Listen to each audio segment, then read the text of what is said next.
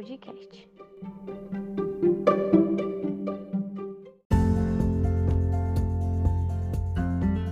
Olá, tudo bem? Eu me chamo Priscila, estou aluna do TPG no segundo semestre do professor Ademar e vou falar um pouco sobre o adicional noturno.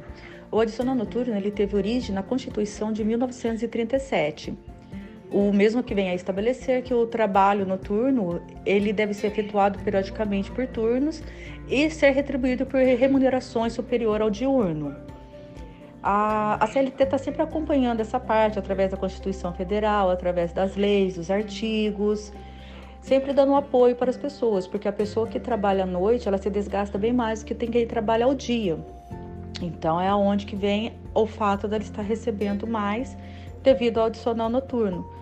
Os acréscimos que se referem no presente artigo estão sempre se tratando de empresas que não mantêm a natureza, porque muitas vezes as empresas queriam que o funcionário trabalhava à noite, mas não queria pagar por ele, pelo mesmo, pelos dias trabalhados, pelas horas trabalhadas a mais. E eu posso falar assim por mim mesmo. Eu trabalhei nove anos à noite, Diego, é bem desgastante, porque você muda totalmente a sua rotina, muda totalmente a sua vida seu modo de alimentação, você se desgasta mais. Por mais que você chegue na sua casa, você vá dormir, o sono do dia nunca foi e nem será igual ao sono da noite. Então o descanso não é o mesmo. Você dorme cansado e levanta cansado. E eu falo, mesmo que receba adicional noturno, hoje, pelo meu ponto de vista, mesmo que eu já trabalhei nove anos à noite, eu falo que não compensa. Não tem dinheiro que pague o sono da noite que a gente dorme, mas a Constituição está aí sempre ajudando nessa parte para que não falte o, o apoio para as pessoas que trabalham né, na parte da noite.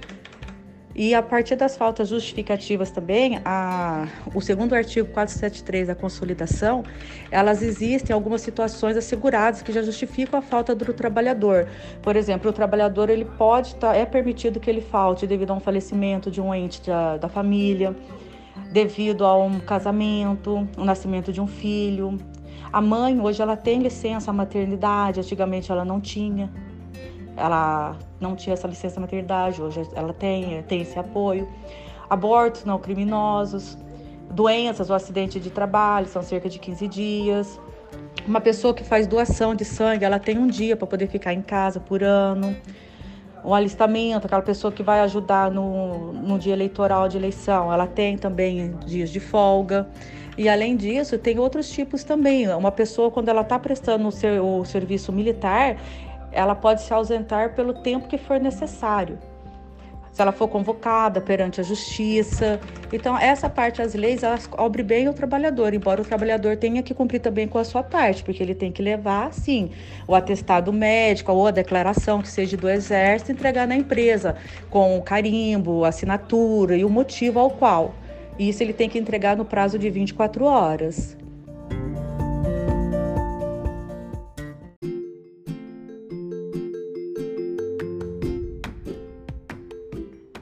Meu nome é Jéssica Amanda Sá e eu estarei falando um pouquinho da história da Organização Internacional de Trabalho. A Organização Internacional tem como objetivo e responsabilidade a formulação e aplicação de normas internacionais de trabalho, convenções e recomendações. As convenções, depois que são ratificadas por decisão soberana de um país, elas passam a ser parte do seu ordenamento jurídico. O Brasil está entre os membros fundadores da Organização Internacional e participa da Conferência Internacional do Trabalho desde sua primeira reunião. A primeira reunião aconteceu em 1919 e nela foram adotadas seis convenções, e a primeira delas foi em resposta a uma das principais reivindicações sindical, a limitação da jornada de trabalho a 8 horas diárias e 48 semanais. Em 1946 nasceu a Organização, Organização das Nações Unidas, e com o objetivo de manter o equilíbrio e a paz entre as nações por meio do diálogo, a, a Organização Internacional de Trabalho passa a ser sua primeira agência especializada. Em 1969, a organização ganha o Prêmio Nobel da Paz, sendo considerada como a consciência social da humanidade. A Organização Internacional de Trabalho cumpre o papel, cumpre um papel muito importante na definição de legislação trabalhista e na elaboração de políticas econômicas, sociais e trabalhistas. É, a Filadélfia declarou que o princípio da paz só pode estar baseado na justiça social e estabeleceu ideias fundamentais que norteiam a Organização Internacional de Trabalho até os dias de hoje, que é o trabalho deve ser fonte de dignidade, o trabalho não é mercadoria, que a pobreza, seja ela em qualquer lugar do mundo, é uma ameaça à prosperidade de todos e que todos no, nós, seres humanos, temos o direito de pleitear o nosso bem-estar material em condições de dignidade, segurança econômica e igualdade de oportunidades.